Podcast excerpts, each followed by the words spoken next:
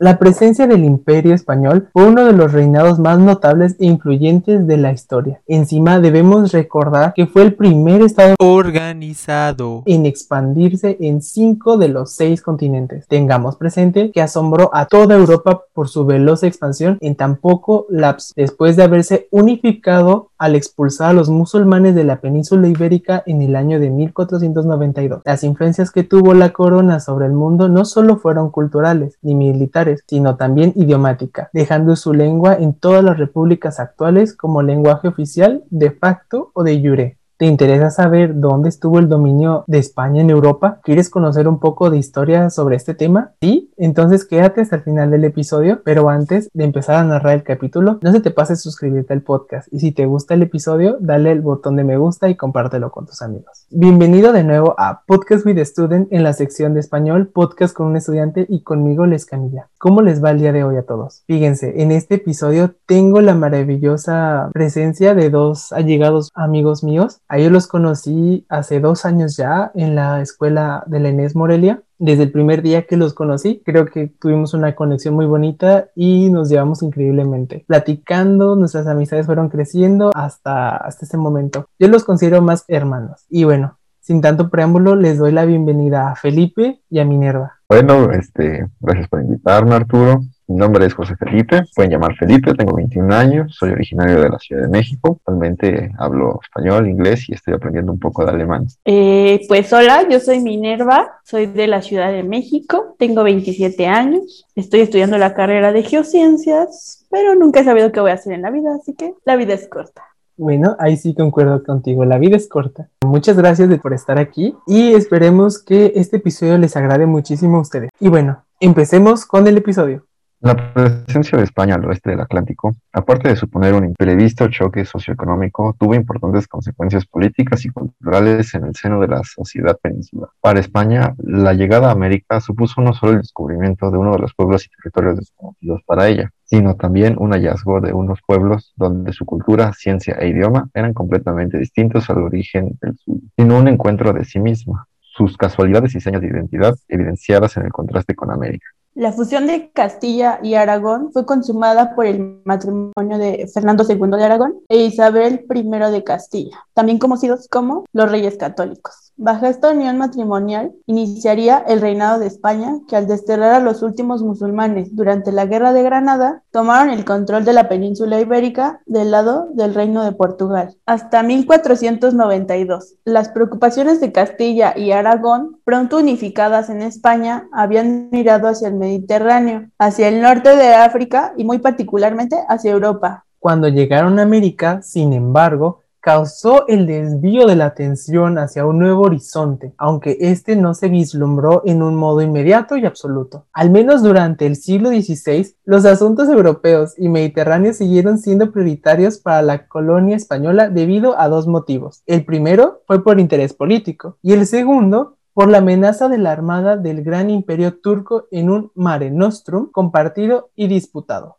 La política europea fue crucial tanto para Carlos I de España y no se olvide, emperador de Alemania, como para Felipe II. Ambos lo demostraron en diferentes ocasiones y ambos fueron conscientes de la importancia que tenía la lengua en relación con los asuntos. En el siglo XVI, España no era ni mucho menos la mayor potencia demográfica del viejo continente y la población española estaba entre 6 y 7 millones de habitantes, mientras que Francia y Alemania duplicaban con creces esa demografía, no así Inglaterra o los Países Bajos, con la mitad de la población que España. Portugal, que no llegaba al millón y medio de habitantes. En lo que antañe a la posición de la lengua española constituye un mito, casi podríamos decir que un mito, la intervención del mismo emperador Carlos ante la corte pontificia de Roma el 17 de abril de 1536. En un momento dado del encuentro entre el embajador de Francia el obispo de Macón, el papa y el rey de España, el francés interrumpe el discurso en español porque dice que no comprende la lengua del emperador, a lo que el rey Carlos repuso, Señor obispo, entiéndame si quiere y no espere de mí otras palabras que mi lengua española la cual es tan notable que merece ser sabida y entendida por toda la gente cristiana. Según el filólogo, historiador, folclorista y medievalista español Ramón Menéndez Pidal, interpretó este lance verbal como la proclamación de la lengua española como lengua común de la cristiandad y como lengua oficial de la diplomacia. Sin embargo, esta anécdota mil veces repetida difumina otros aspectos de la presencia del español en Europa, que se había establecido desde bastante antes de tan solemne proclamación. Las expediciones españolas comenzarían en el año de 1492, cuando el distinguido navegante Cristóbal Colón emprende el viaje hacia India y China, sin saber que se encontraría con muchos pueblos diferentes. Él arribó el 12 de octubre de 1492 a la isla de San Salvador, ahora conocida como las Bahamas. El hecho fue tan valioso y crucial ya que es considerado como el primer paso de la expansión mundial de las culturas europeas. Con todo eso, comenzó las diversas expediciones españolas. Los primeros territorios conquistados fueron el Caribe, como la isla La Española, a finales del siglo XV. Otros territorios como Cuba y Puerto Rico fueron a principios del siglo XVI. También mencionemos que para el año de 1520, con todo eso, comenzó las diversas expediciones españolas. Los primeros territorios conquistados fueron del Caribe, como la isla española a finales del siglo XV, otros territorios como Cuba y Puerto Rico a principios del siglo XVI. También mencionemos que para el año de 1520 ya comenzaba la conquista de los mayas en Belice, Guatemala y la península de Yucatán. También recordemos cuando derrocaron al Imperio Azteca, que en la cabeza iba Hernán Cortés entre 1519 y 1521, con la ayuda de los pueblos indígenas avallazados por los mexicas y la conquista del Imperio Inca en 1533, quien fue el conquistador Francisco Pizarro. Es crucial recordar que el Imperio Inca estaba débil después de una guerra civil. La riqueza de Felipe II fue inmensa. Según las fuentes consultadas, el rey recibió una herencia cuádruple de la parte de sus abuelos. Primero, por parte de su abuelo paterno, Maximiliano, las posesiones de las casas de Austria en Alemania, Austria, Estiria, Carintia, Carniola, Tirol y Sugau, aparte de los territorios menores y derechos sobre el Ducado de Milán. Segundo, por el lado de su abuela paterna, María, los territorios de Borgoña, a saber, Holanda, Flanders, Astois, Brabante, Luxemburgo, el Condado Franco y el Ducado de Borgoña, causa de litigio con Francia.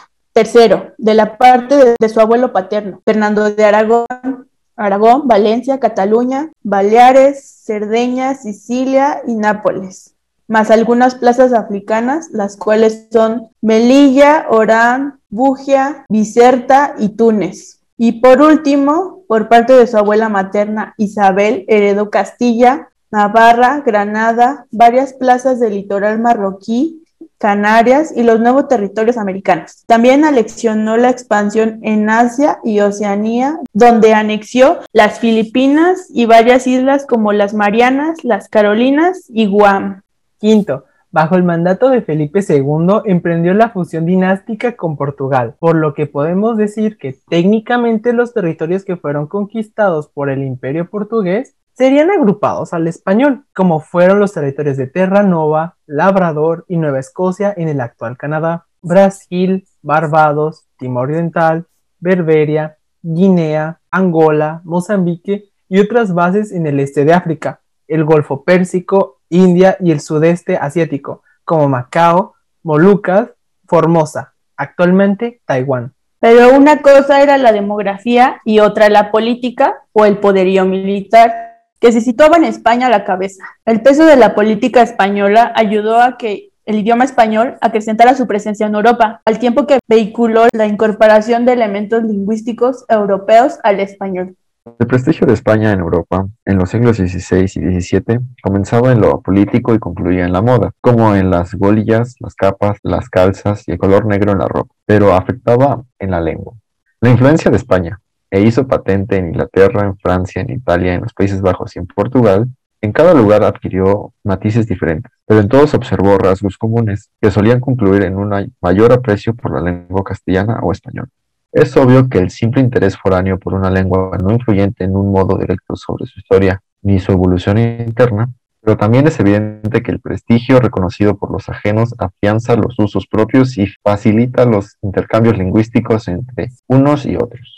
El prestigio que tuvo España en la época medieval y moderna fue bastante y muy vasto. Su cultura e idioma crecieron ex- expandiéndose por Francia, Italia, los estados papales, Inglaterra, los Países Bajos, Luxemburgo, Portugal, entre muchos otros. Su moda alcanzó estándares muy reconocidos y utilizados por hombres y mujeres. Gracias al rey Felipe II, que heredó muchas tierras de sus abuelos, el español logró consolidarse como lengua cultural y de presencia en todos los estados, además de los nuevos territorios coloniales en América, como la Nueva España, Nueva Granada, el Perú y Río de la Plata, a su vez que en las plazas africanas como Melilla, Orán y Túnez. ¿Sabías dónde más se estableció el español como idioma? ¿Conocías el mito del rey donde proclamaba el español como lengua de Dios y del pueblo cristiano? ¿Conocías toda la influencia de la corona española en Europa, África, Asia y en América? Gran parte de la información se tomó del libro La maravillosa historia del español, escrita por Francisco Moreno Fernández y publicado por el Instituto Cervantes y Espasa. Además, se consultaron otras fuentes como Español 302 en el tema territorios heredados por Carlos V en Europa y el Mediterráneo, así como el diario El País en la nota de historia de una rivalidad escrita por Santiago Velastegui-Goita. Puedes seguirme en mis redes sociales que están aquí en el sitio, pero si me sincronizas a través de otro canal, estoy en Facebook, Instagram, Twitter, así como en YouTube como Podcast with Student. Pues también me pueden seguir en Facebook como Mineli y en Instagram como Ruthless Smith. Y a mí me pueden seguir en Facebook como Felipe Vicón y en Instagram como Felipe26-bajo. Te recuerdo que puedes mandarme mensajes a través de todas mis redes sociales. En Anchor también puedes enviarme mensajes de audio. Y si nos estás escuchando desde YouTube o Instagram, dejen sus comentarios en la cajita de abajo para dar respuesta a las cuestiones y datos curiosos que nos dejen. Nos vemos pronto. Muchas gracias por la invitación, Arturo, y que tengan buena tarde. Gracias por escucharnos. Adiós.